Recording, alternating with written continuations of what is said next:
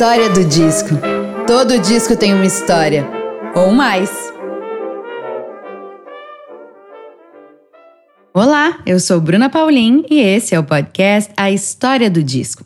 Todo disco tem uma história, ou mais. E por aqui você vai poder conferir tanto histórias e curiosidades sobre a produção de álbuns de diversos estilos e momentos da história da música, como também como esses discos fazem parte das nossas vidas. Seja muito bem-vinda e muito bem-vindo. Esse programa é para todo mundo que é apaixonado por música. Você sabia que a partir de R$ reais por mês você pode fazer parte do nosso clube, que mantém o programa semanal e gratuito a todas as pessoas? Quem contribui para o financiamento contínuo de A História do Disco recebe novidades antes de todo mundo, ganha descontos, presentes e conteúdos exclusivos participa de programas e concorre a sorteios super especiais. Então, para participar, acesse apoia.se barra a história do disco. O convidado desse episódio é Marcelo Segreto, integrante do grupo paulistano Filarmônica de Passárgada. Marcelo é compositor, cantor e violonista. É formado em letras na USP e música composição pela USP também, onde foi aluno de Ailton Escobar formado em violão erudito na EMESP com o professor Everton Glöden e estudou violoncelo na Escola Municipal de Música com Fábio Prescarvi e Kirill Bokatriev. Nossa, consegui. Desistiu do violoncelo e agora está precisando vender um instrumento. Ele aceita permuta e parcela em até quatro vezes com juros. Caso haja interesse, por favor, entrar em contato sobre orientação do professor Dr. Luiz Tati, cursou mestrado e doutorado estudando rap e a composição de canção popular.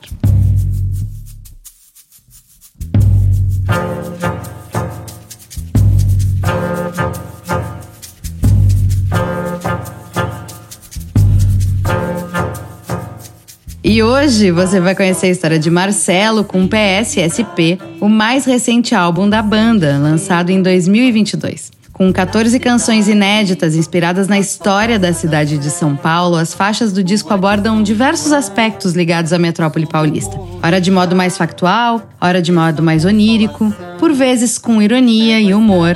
A sua fundação na colina histórica pelos jesuítas lá no século XVI, a economia do café, a desigualdade social, o drama da Cracolândia, a recorrente crise hídrica, a poluição, o descaso em relação aos rios da cidade, o machismo e o racismo impregnados no desenvolvimento urbano de São Paulo são alguns dos temas que atravessam o álbum. As canções foram escritas e arranjadas por Marcelo e contam com participações especiais de Tom Zé, Barbatuques, Trupe Chá de Boldo, Música de Montagem, Mestre Zelão e Escola Mutungo de Capoeira Angola. O projeto gráfico do disco é de Guto Lacaz, a produção musical é de Segredo e o lançamento é pelo selo YB Music, em parceria com a gravadora experimental da Fatec Tatuí. E com vocês, a história do disco, de Marcelo Segredo. Caindo até te encontrar. Marcelo Segredo, bem-vindo à história do disco. Obrigado, um prazer estar aqui. Prazerzão participar. E eu muito feliz, adorei que você topou o convite, adorei o disco, vamos falar muito sobre ele hoje. Então vamos começar o programa como a gente sempre começa, com memórias musicais, que não necessariamente são memórias do disco que a gente vai conversar hoje. Então uma lembrança muito antiga, de música fazendo sentido de um jeito diferente, que não é a cortina sonora na casa dos pais, um momento de independência musical, uma epifania, um momento emocionante, uma história engraçada, enfim, as tuas memórias musicais. Ah, nossa, é, são, são várias, assim, mas eu pensei numa, numa memória que, que eu recordei na semana passada, quando a gente lançou o disco no, no Teatro do Sesc Pompeia, que foi um show que eu vi quando eu tinha 19, é, 18 anos, um show do Itamar Assunção, lá no Teatro do Sesc Pompeia. Ele já estava doente e foi um show que ele convidou muitos artistas para participar, então tava a Cássia Eder, tava a Nausete, a Zélia Duncan, o Chico César, o, o, Gigante Brasil, né, as pessoas que acompanhavam ele, assim, então eu lembrei desse, isso ficou me marcando, assim, esses, esses, essas semanas agora aqui, para lembrar do Itamar Assunção. Ai, que demais. Eu adoro quando vem show de memória, porque eu acho que é sempre uma experiência muito especial pra gente. E é aquela coisa maravilhosa, né? Música ao vivo é sempre única experiência. Mesmo que a gente assista o mesmo show do mesmo artista no dia seguinte, já não vai mais ser a mesma coisa. A gente não é mais a mesma pessoa. Não somos os mesmos ouvintes. Então, acho isso muito, muito bacana. E tudo a ver com né, o que a gente vai conversar hoje. Temos uma discoteca, Marcelo? Tu é uma pessoa pegado ainda à mídia física ou já é garoto streaming? Nem quer saber? Eu tenho discoteca, mas eu, eu não consigo mais escutar. É, quer dizer, eu tenho os CDs, eu guardei todos os meus CDs, é, os meus vinis, eu guardei todos eles. É, do meu pai, eu, eu, meu pai me deu muitos discos vinis, e depois eu fui aumentando a coleção. Eu tenho, e às vezes até escuto no Spotify o disco e pego o LP, né, o encarte para olhar e ver, mas escuto no Spotify porque minha, minha, meu toca-disco está quebrado. Eu estou tentando consertar faz um tempo, desde a pandemia, mas eu pretendo consertar o toca-discos e revitalizar minha, minha discoteca de LPs. Ai, adorei, é um formato híbrido. Ouve no, no streaming, porém faz a fruição da capa. Olha a ficha técnica que não tem no streaming. Exato. O que, que tem de pérolas nessa discoteca? E quando eu falo pérola, não é necessariamente seu disco mais caro mais raro, mas o mais caro para ti, o mais precioso para ti, assim. O que, que tu destaca dessa discoteca? Nossa, é, eu destacaria, bom, eu, eu, o meu pai, ele ele ouvia muito Chico Buarque, por exemplo. Então tem todos os discos do Chico, a gente tinha assim. Então e é uma coisa que eu ouvi bastante, assim, sabe? É, ao longo né, dos anos todos, assim, foi um, foram os discos dele foi os discos que eu mais escutei, assim. Então, desde o primeiro até o, até o último que ele lançou é, em LP, assim, né? Então, é uma, é uma coisa que eu guardo com carinho, assim, esses discos do Chico Buarque. As heranças. Ainda, assim, tendo a vitrola funcionando, tu é uma pessoa que compra discos ou tu tá satisfeito com com essa seleção e não é uma coisa assim que te, que te empolga garimpar, ir a lojas, enfim? Nossa, eu garimpei bastante já, assim. Tinha até, às vezes, uns lugares em São Paulo, assim, umas bibliotecas. Tinha uma, uma escola de, de escola de línguas no Paraíso, um bairro aqui de São Paulo. E eles se desfizeram da, da, da coleção inteira de, de LPs deles. Eu lembro que eu ia lá garimpar, achei Cássia Eller, primeiro disco, achei Itamar Assunção, achei vários discos, assim, diferentes, interessantes. Então eu, eu, gosto de garimpar, às vezes vou em loja, vejo, assim, mas como eu tô sem o toca-disco agora, eu tô dando uma pausa, quer dizer, mas eu pretendo, quando, quando voltar, quando eu conseguir consertar finalmente o toca-discos, eu vou voltar a garimpar, que é muito legal, você se encontra coisas muito interessantes, assim, né? E é legal, o objeto, o disco, o LP, é muito interessante, né? Porque é o disco da época, quer dizer, é um objeto que foi produzido lá em 1968, né? Então tem uma coisa interessante, assim, de você tomar contato como as pessoas tomavam contato com a, com a música, com a canção na época, assim, né? Agora, eu tenho amigos que. O Marcos Preto, um amigo meu, ele é um cara.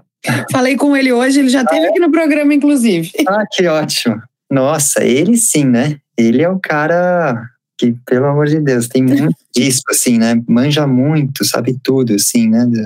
Ele é o meu. Assim, eu me inspiro nele, mas eu sou um, um centésimo do que, ele, do que ele é com os LPs. Ele disse aqui no programa que ele compra muito porque na Vila Maria não tinha. Esse é o argumento. Na Vila Maria não tinha, então agora eu preciso comprar. o que eu adorei. O meu argumento é não é craque, que é um argumento do meu namorado, na verdade. Quando a gente começa a enfiar muito pé na jaca, ele diz assim: não é craque, tá tudo bem, tá tudo bem, é só disco. Muito bom, é isso mesmo, né? Não, mas o, o Marcos realmente é impressionante, assim, o tamanho da, da coleção. Maravilhoso o papo dele, o papo com ele foi, foi super divertido. Que ótimo. E no streaming, Marcelo, tu és um garoto shuffle ou um garoto álbum? Eu acho que eu sou um garoto mais álbum, mas eu tento é, é, eu, eu, faço umas playlists assim eu, de algumas canções que eu gosto, enfim, aí eu, aí eu aí fica um quer dizer um misturado assim de, de vários artistas diferentes. É, como se, eu tenho uma playlist de umas canções mais líricas, melancólicas assim, e aí eu juntei assim canções de artistas variados e então ali tá meio um, um shuffle assim, mas em geral eu gosto de escutar o disco, sabe? É que, assim, eu acho o legal da plataforma é a gente poder explorar do jeito que a gente gosta. É poder ouvir o disco quando a gente quer, mas é montar, por exemplo, playlist. Eu sou super fazona, né? Assim, resgatar aquela, aquela, aquela coisa maravilhosa que era fazer uma mixtape para ti ou para alguém, né? Uhum. Então, acho que a playlist tem muito isso, assim, e a gente descobre muita coisa bacana através de playlists de outras pessoas. A Natália Grillo, que teve aqui no programa já, que é uma pesquisadora maravilhosa, eu a descobri por conta do, da plataforma. Porque eu fui catando playlists, em algum momento eu cheguei nas playlists dela, fiquei encantada com a seleção. E aí, claro, aí fui seguir nas redes sociais, etc., mas foi por conta de uma playlist. Uhum. Então, sempre tem uma coisa bacana, né? Acho que a gente não precisa ser assim purista no consumo. Claro. Acho que ajuda horrores.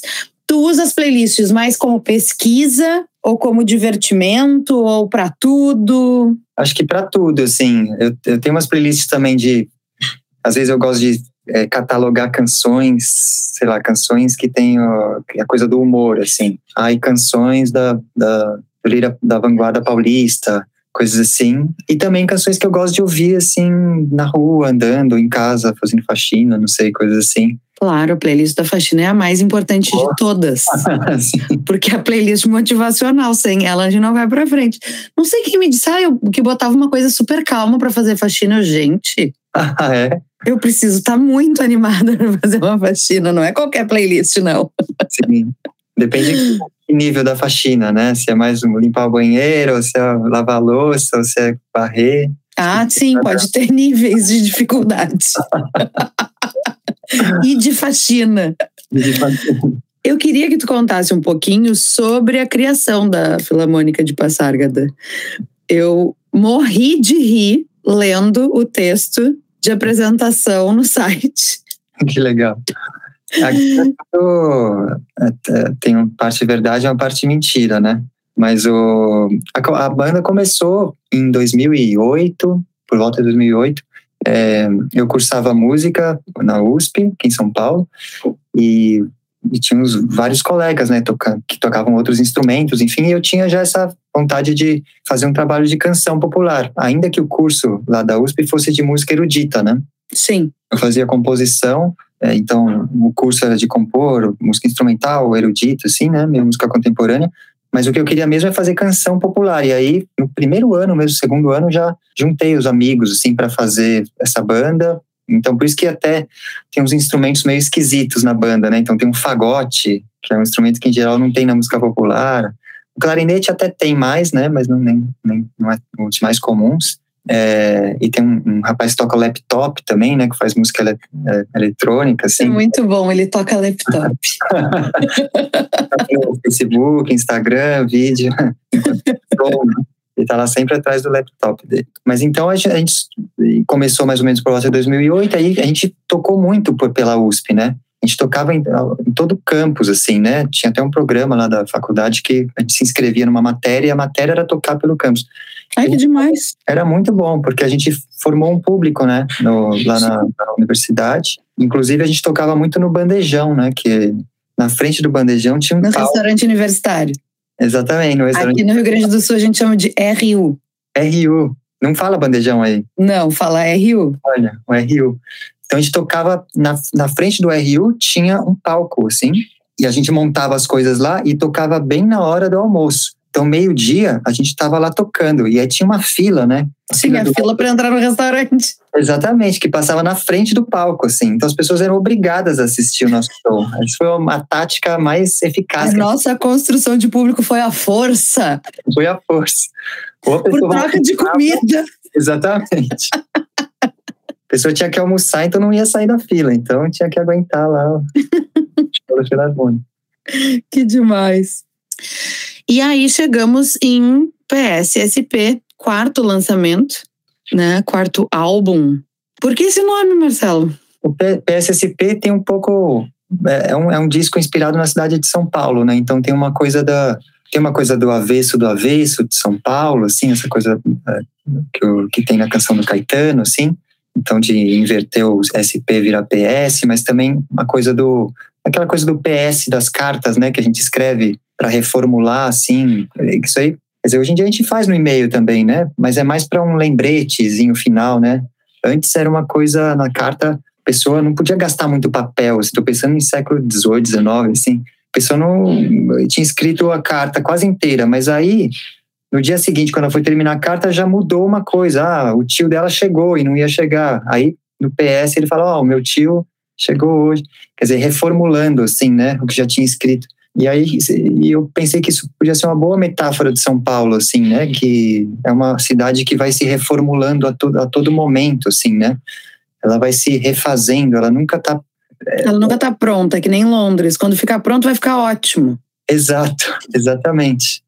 É isso, nunca está pronto, quer dizer, nunca. está tá sempre destruindo a, a memória anterior, assim, né? E construindo uma nova cidade em cima da cidade anterior, né? Como é que surge a ideia de construir esse disco com esse conceito voltado para a cidade de São Paulo?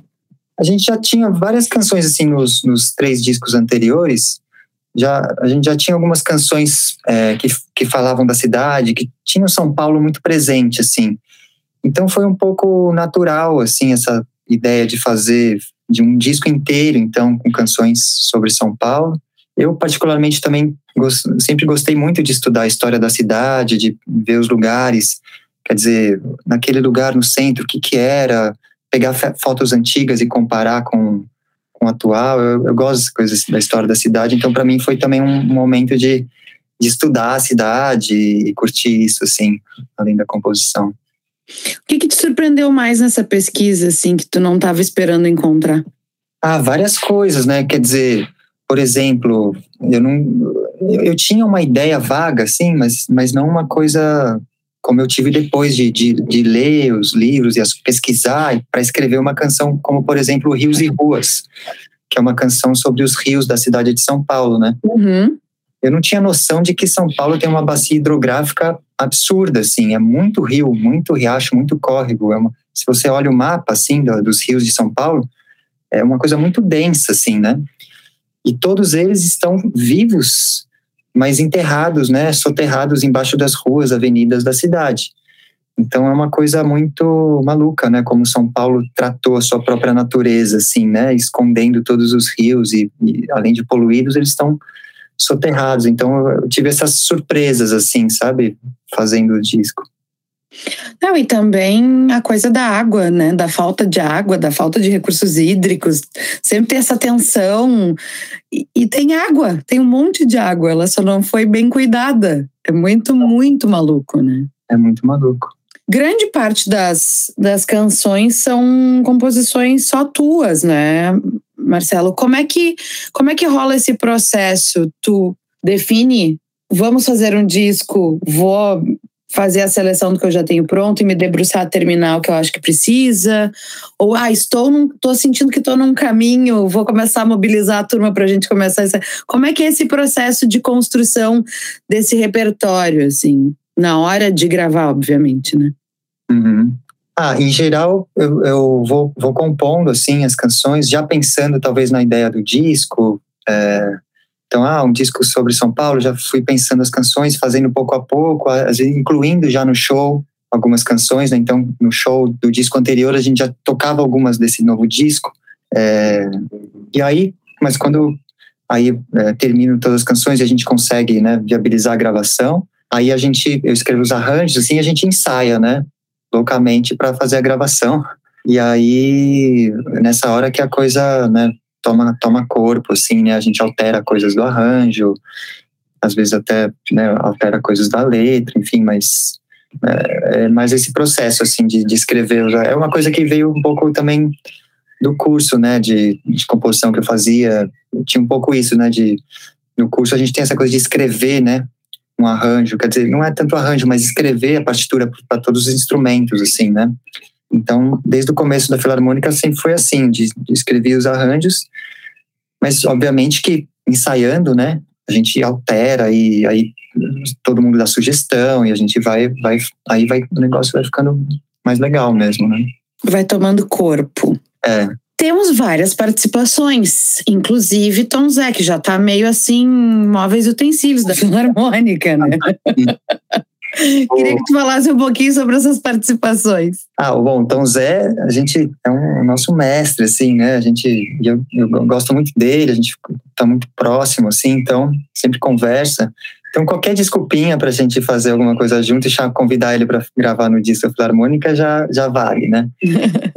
e nesse caso dessa canção Nome de Rua, que o Tom Zé participa, é, é uma canção sobre outra descoberta, né? Que fazendo a canção assim e, e pesquisando sobre a cidade, eu descobri que só 15% dos nomes de ruas de São Paulo são nomes femininos. Quer dizer, tem uma, um machismo assim é, inscrito. Até no nome das ruas, gente. É. Canseira. Uma loucura, né? E aí a gente fez uma brincadeira, né, com o nome da rua do Tom Zé, que é Rua Homem de Melo, que tem homem no meio, né, do nome. E o Homem de Melo foi também um. Ele era um dono de um hospício na rua do Tom Zé, assim. que acabou. é que essas energias elas se atraem, no é, caso, então. né? Amado. Curioso, assim, né? Aí a gente aí ele gravou essa vinheta assim nessa essa locução no meio da música.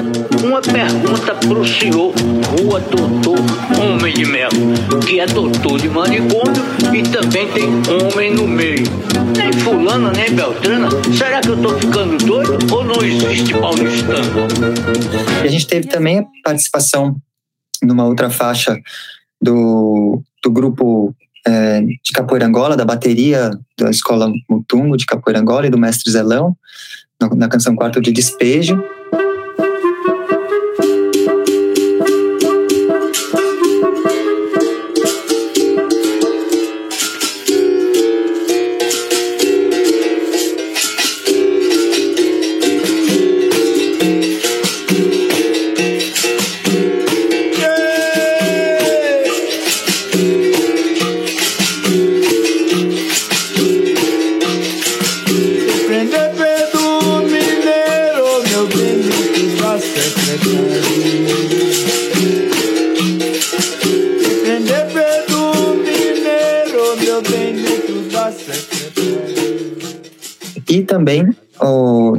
Canção, essa canção é, que se chama São Paulo de Piratininga, São Paulo, S. Paulo, SP, ela faz um meio que um panorama histórico assim da cidade e aí meio que cada período da história da cidade é um, é um grupo que faz então a gente faz a primeira parte e depois os Barbatuques fazem a segunda parte depois a música de montagem faz a, o grupo música de montagem a, a terceira parte e depois é, finaliza a trupe chá de boldo fazendo essa canção. Foi uma canção, é um pouco estranho, né? Porque são bandas participando, assim, né? Não são só cantoras, cantores, enfim.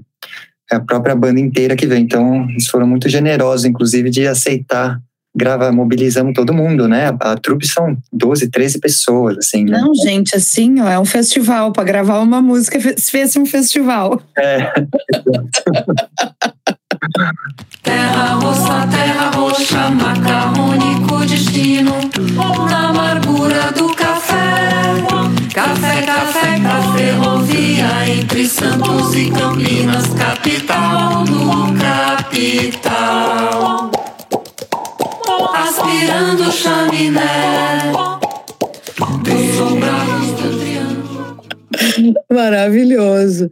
Tem também uma composição com o Kiko, né? Uhum. Se chama Saudosa Maluca. Saudosa Maluca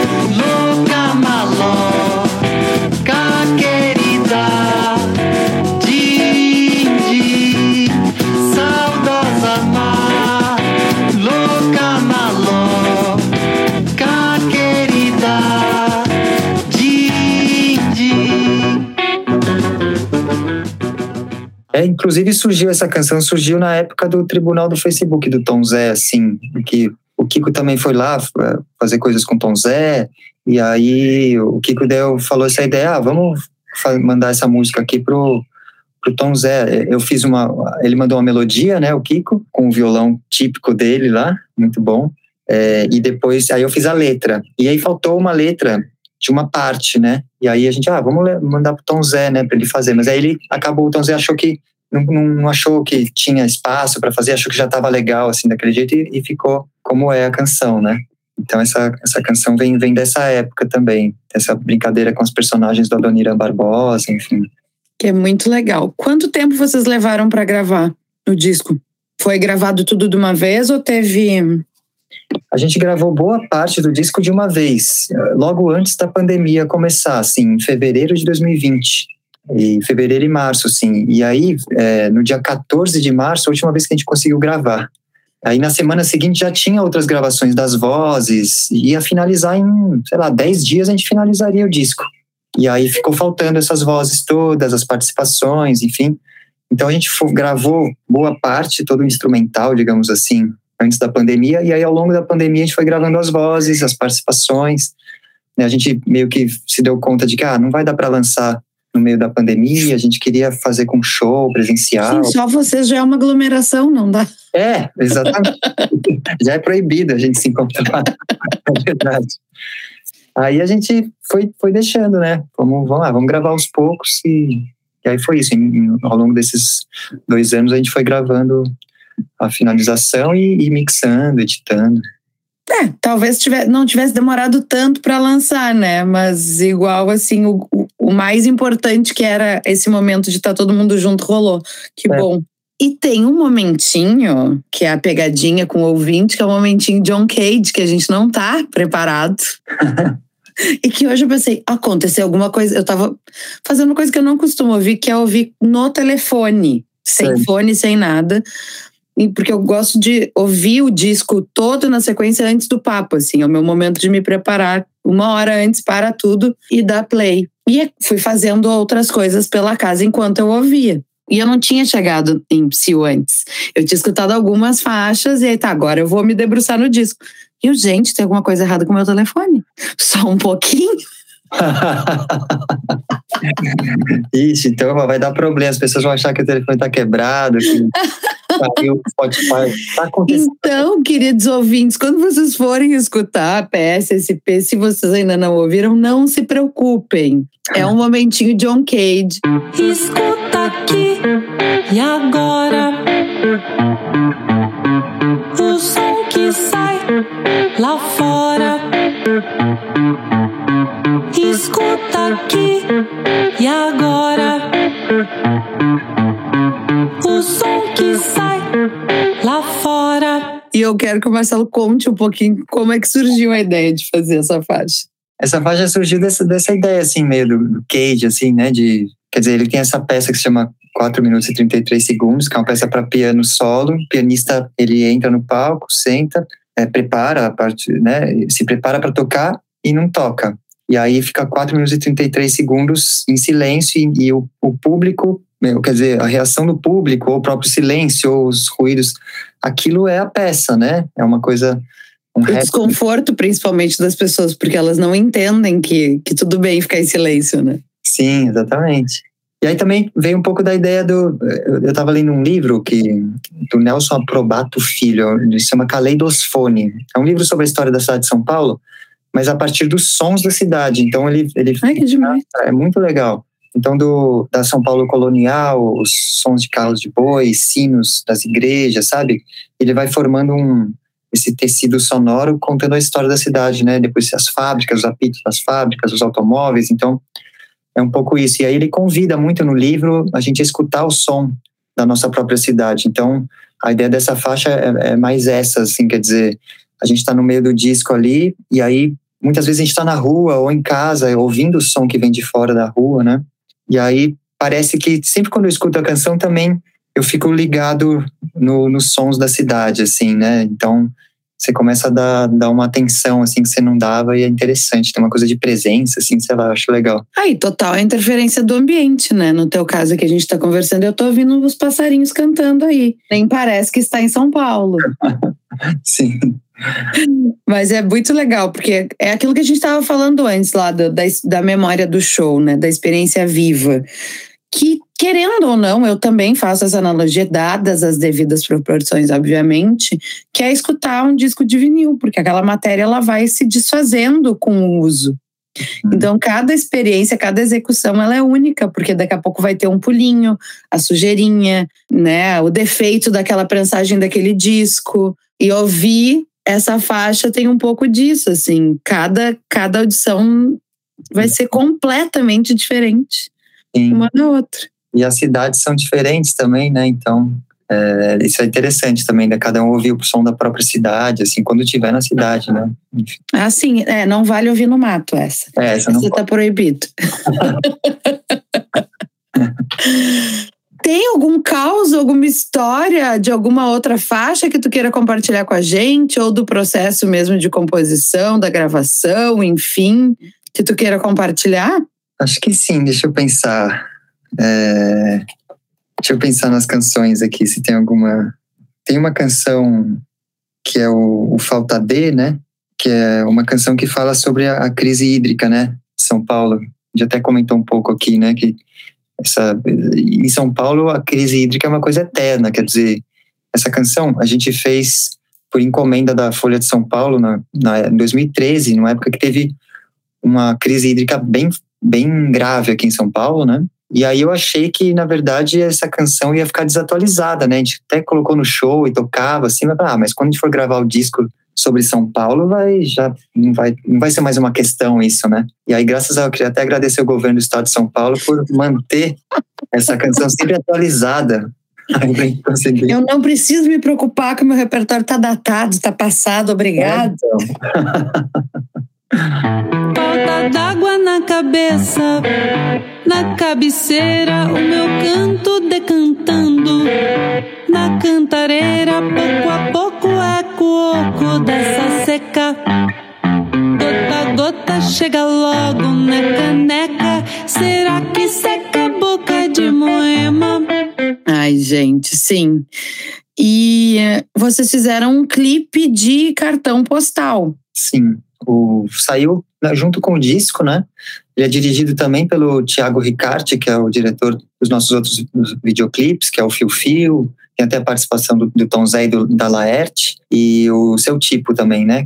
Ele fez todos os clipes que a gente tem, né? Ele fez, ele, a gente está fazendo, preparando outros, assim, pra, com esse repertório do disco, assim, de São Paulo. A ideia é ter quantos mais? Mais sete. Olha, vai ter, vai ser quase um, um disco visual. É, então. E aí, o, o que que tu pode contar pra gente? Vocês já começaram a, a pré-produzir, vão gravar? O que que, o que, que tem de, de novidade em relação a isso? Os videoclipes, né? A gente está Isso. gravando já pouco a pouco. né? A gente já gravou, tem um que está quase pronto, do, a da canção GPS, que é a primeira.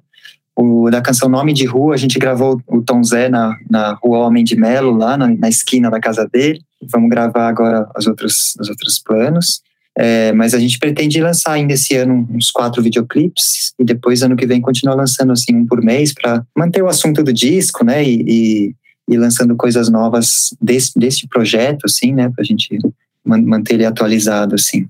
E tem uma coisa muito legal que, por conta de ser um disco sobre a cidade, tem muita locação para aproveitar. Então, assim, já, já ajuda visualmente. A gente começa a construir im- ima- A gente sempre constrói, obviamente, mas assim, quando é de um lugar, é natural que a gente construa mais imagens ainda, até com as nossas memórias em relação ao espaço. Então, é bacana, assim.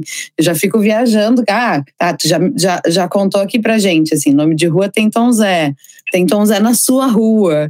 Aí, obviamente, quando a gente fala disso, a gente pensa em Augusto e Angélica, lógico. Uhum.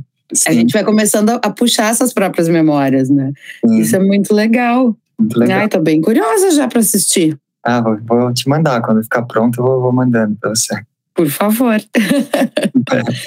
e você tinha já começado a falar um pouquinho de Quarto de Despejo, né? Que é uma canção que tem uma participação muito legal e que é dedicada a Carolina Maria de Jesus e o mestre Coa. Uhum. E como é que foi gravar com essa turma? Ah, foi super legal. O, o mestre Zelão, né? E ele, ele fundou a escola Mutungo de Capoeira Angola, né? Eu, eu faço Capoeira Angola desde os 14 anos, assim, 13 anos, 14 anos. Aí fiquei meio parado um tempinho e tô meio assim, vou no. É difícil ter o tempo para conseguir treinar agora esses últimos tempos, mas o Zelão, eu acompanho o Zelão há muitos anos, assim, né? É, Então, e o Zelão que mostrou a, a cidade para mim, assim, sabe? No começo, quando eu tinha uns 13, 14 anos, que a gente ia para tudo que é canto da cidade junto, assim, para as rodas de capoeira, né, muitas vezes. E a capoeira, ela tem essa as, as cantigas, né, da, da capoeira Angola, tem essa coisa, né, de, de tem uma coisa de, de, de denúncia um pouco camuflada, assim, né? Tem as denúncias em relação à opressão, né? É, social, racial, estão na, nas cantigas de capoeira, né? De um jeito, às vezes, que a gente não, não se dá conta muito, né? E essa canção, ela fala sobre isso, né? Sobre como São Paulo também, uma, outras memórias que São Paulo apagou foram as memórias né, dos, dos negros, né, da cidade, assim. Então, é, essa canção um pouco é, trata um pouco sobre isso, né? E aí a participação do Zelão veio e do grupo, né? Foi foi meio natural também. É muito legal essa faixa, gostei muito. Bom. Quarto de despejo, Igreja do Rosário, Quilombo, ocupação, ducu, ducu, ducu, só se for o duque, aqui não tem real. Bom, encerramos o disco com PSSP, trazendo né, a, o, o PS para o seu lugar. Sim. As ruas de SP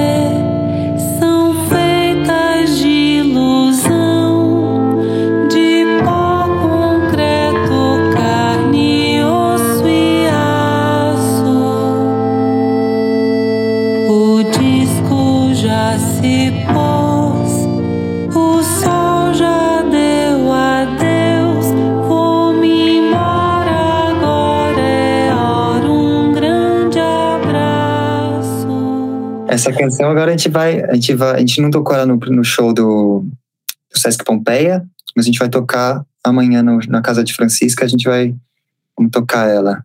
Ai, não acredito que eu não tô em São Paulo para ver. Meu timing, meu timing tá completamente torto. Eu tô sempre chegando chegando depois ou indo embora antes dos shows. Você estava por aqui. Eu tava, eu tava semana passada inteira aí. Ah, olha só. E depois de Casa de Francisca, como é que tá essa agenda? Vocês já têm datas em outras cidades? A gente, depois de Casa de Francisca, a gente vai gravar aquele show, o programa Show Livre, né? Que é meio um show online, assim, que tem uma gravação.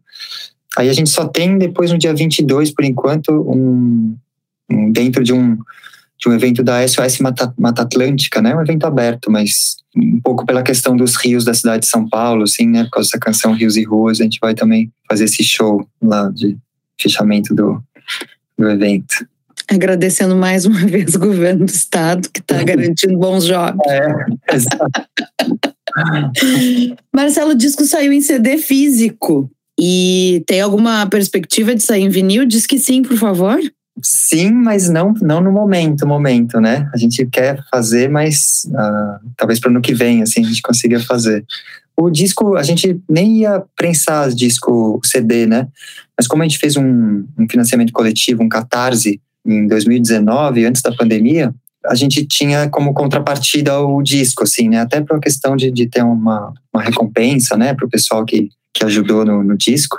É, então a gente prensou essas, essa tiragem assim de, de CDs, mas a nossa ideia na verdade era não prensar mais CD e, e prensar o vinil, né? Então, em- Obrigada. sim, vamos ver se em breve a gente torna isso realidade. Ai, que bom. Já, já tô esperando e espero que eu possa assistir vocês aí em São Paulo, que vocês venham a Porto Alegre. Legal, com É. certeza. Tem um lugar muito legal para vocês trocar, tocarem aqui, que é o Agulha. Que é- Ah, legal, seria perfeito. Dadas as devidas proporções, seria a nossa Casa de Francisca. É outro estilo, mas é um espaço de música brasileira, contemporânea. Então, é um lugar bem bacana que, que seria bem legal de ver vocês se apresentando. Legal, legal. Valeu pela dica, vou, vamos atrás. Sim! E avisem que, que vai ser um prazer assisti-los. Querido, muito obrigada por esse papo ótimo. Eu que agradeço. Muito obrigado. Microfones sempre abertos para ti, para trazer outros discos para falar de outros projetos da, da banda e para falar de, de outros discos que tu queira falar também, de outros artistas que, que tu curte, que te inspiram. Uhum, E que em breve a gente possa se encontrar pessoalmente. com certeza. Vamos se encontrar quando der. Quando você estiver em São Paulo, dá um toque também. Pode deixar. Valeu, Bruna. Esse foi o 41º episódio da terceira temporada de A História do Disco, que conta com parceria da Fábrica do Futuro e Áudio Porto e tem roteiro, entrevista, produção e locução minhas, Bruna Paulin, edição de Nicole Demeneg, Anico, arte de Librai e vinheta de Augusto Stern e Fernando Efron. Para saber mais sobre o projeto, acesse o nosso perfil no Instagram, A História do Disco, e não esqueça de seguir e avaliar o programa na sua plataforma de streaming favorita e conferir nossa campanha de financiamento contínuo em apoia.se barra A História do Disco. E até semana que vem. A Eugênia virou noia Debaixo do viaduto Só vê alucinação